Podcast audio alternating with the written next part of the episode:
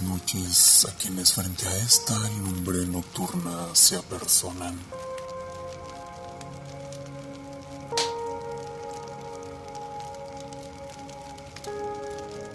Hay cosas, conceptos, ideas y concepciones que se encuentran presentes en todas las culturas prácticamente sin variaciones. Ideas, entes, simbolismos y cuanta cosa etérea que el cerebro maquina en su tiempo libre. Esta noche nos centraremos en uno que es inseparable del mismo hacer humano. Me refiero a los caminos. Tanto los hechos de material ordenado con el fin de hacer cómodo el trayecto, hasta los abstractos e imperceptibles por los ojos, pero que todos acordamos que existen. No hay forma de desplazarse sin remitirse a la figura del camino, ese espacio que hay entre el inicio del trayecto y el destino por alcanzar. Es pasado por alto a pesar de estar omnipresente durante toda la travesía.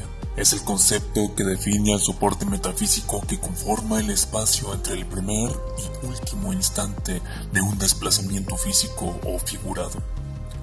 Pocas o ninguna de las veces nos detenemos a pensar en él, solo en si será cómodo recorrerlo o lo que podremos ver al contemplarlo. Pero no reparamos en la concepción misma, en el significado y todas las implicaciones, en su papel en el mundo simbólico del desplazamiento de un objeto a través del tejido espacio-temporal. Hay sin dudas muchas reflexiones que pueden hacerse al respecto, tantas como mentes engendra el universo con azar caprichoso. Si alguno o alguna de ustedes siente fructificar una de tales ideas dentro de los recovecos de su mente, por favor, compártanla con nosotros en la sección de comentarios. Muy posiblemente los escuchemos en el próximo episodio. Pero sin más preámbulos, Permítanme compartirles la idea que floreció en esta mente vagabunda una tarde de verano mientras la llovizna golpeteaba tímidamente el ventanal de una tienda de conveniencia frente a una carretera. Bienvenidos al episodio 22. Camino.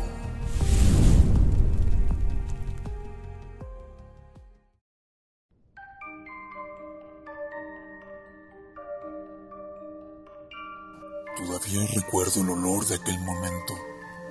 El petricor se escabullía desde el exterior cada vez que alguien abría la puerta y se mezclaba con el drenaje de la gasolinera aledaña. Fin de semana.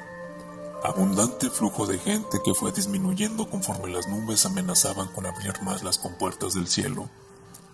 Frente al ventanal de la tienda, los autos transcurrían a su muy singular paso sobre la negra carretera negrura que se intensificaba conforme se humedecía. Aquellas placas identificando la procedencia tan distinta de cada vehículo me hicieron caer en cuenta de los diversos motivos por los que cada auto transitaba la avenida. ¿Cuántos de ellos no habían recorrido ese mismo camino diariamente?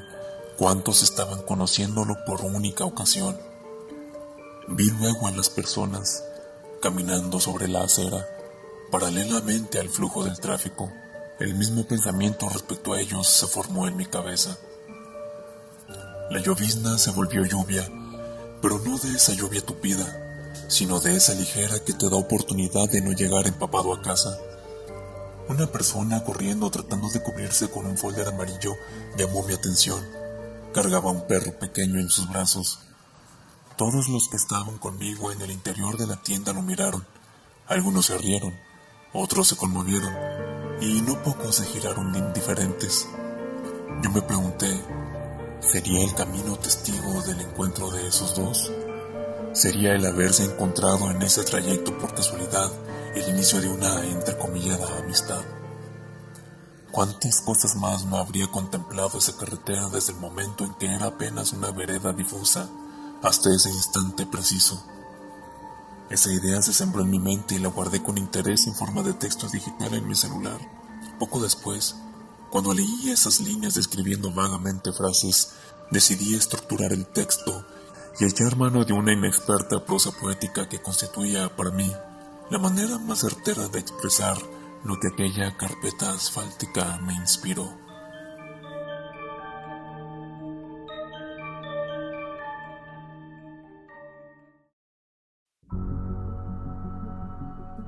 De asfalto donde yacen testimonios acallados por el polvo. Descanso eterno de la vereda labrada por pies constantes que movían conciencias a desconocidos destinos. ¿Cuántos habrán pisado sobre ti y recorrido el mismo trayecto mil y una veces, llegado al mismo sitio con motivos distintos? Camino que solo lo es para quien decide recorrerlo, que no es otra cosa que un trozo de mundo que se delimita por la ausencia o el exceso, pero que no es, a menos que se presente ante él un pie, una pata, o una llanta que porte consigo el deseo de llegar a un destino, que concrete sobre él un viaje. Presente para todo el que busca su destino, soportando los pies del niño, del asesino, del pastor y la bruja, del mago y la curandera, del monstruo y la muerte, de todo aquel que emprende una jornada, sirviéndoles incondicionalmente desde su nacimiento con el primer paso hasta su fallecimiento en la llegada. ¿Cuántos héroes habrán llegado victoriosos en aras de tu certeza? ¿Cuántos tiranos habrán doblegado naciones con tu estoica firmeza? ¿Cuántos padres y madres habrán llegado felices a casa sobre tu lomo para abrazar a su pueblo? Mares de sangre han saciado tu sed, torrentes de lágrimas lubricado tus grietas, saliva a raudales salpicada sobre tus piedras, producto de gritos y desdenes. Sudor sin caudal escurriéndose por tus recovecos, provenientes de aquel que arrastrándose llega finalmente a su hogar tras una fatídica guerra o al final de una cansada Volúmenes incontenibles en mil bibliotecas conformarían las historias frente a ustedes desenvueltas si los caminos del mundo las pudiesen relatar. Si tan solo tuviesen labios, si tan solo tuviesen bocas, si tan solo tuviesen manera de conformar signos comprensibles por la humanidad, que expusiesen ante esta vetas ignoradas de su propia historia, serpientes de concreto y asfalto, de polvo y piedra, utilitarios fragmentos matéricos que perderán su propósito una vez la eternidad decida privarnos de pies que los recorran.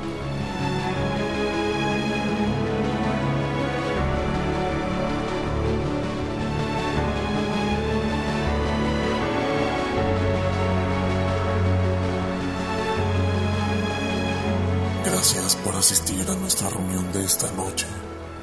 Vuelvan a casa por el habitual camino y reflexivos. Apague bien el último hoguera o adopte al gato de humo que de ella nazca y no hagan oídos sordos, sin un descuido, en la quietud de la noche y sin sonido, oyen el susurro de algún fantasma de acero. Nos escuchamos cuando las llamas relumbren de nuevo.